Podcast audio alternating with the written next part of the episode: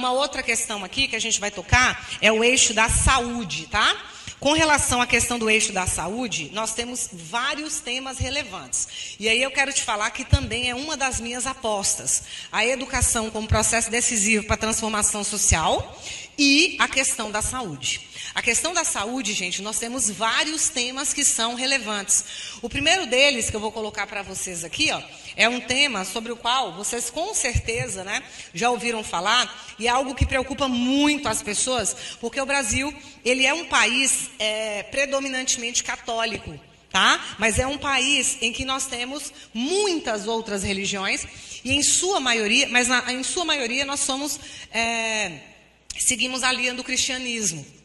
E o cristianismo prega a questão do suicídio realmente a, a, a, de uma maneira que não é fácil, né? Ele prega realmente uma condenação da alma daquele que se suicida.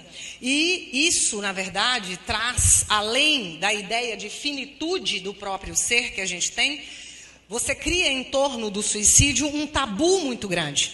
As pessoas não querem falar sobre suicídio.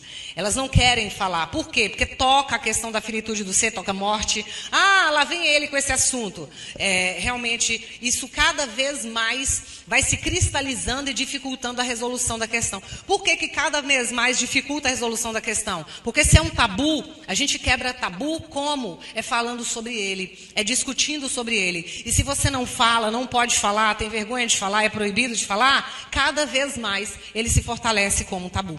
É uma das linhas argumentativas da questão do suicídio, tá? É, tem uma psiquiatra amiga minha com a qual né, é, me deu uma mentoria sobre a questão do suicídio quando eu estava preparando as minhas aulas do curso. E aí foi uma das coisas que ela me falou, falou, Lara, olha, suicídio a gente tem que falar sobre. A gente só não pode falar sobre o modus operandi. O que, que é o modus operandi? É como fazer. A maneira como você vai executar, é sobre a execução, é o passo a passo. Olha, faz isso, depois isso, depois isso. Isso é que não é interessante. E aí vocês estão se lembrando de uma série, né?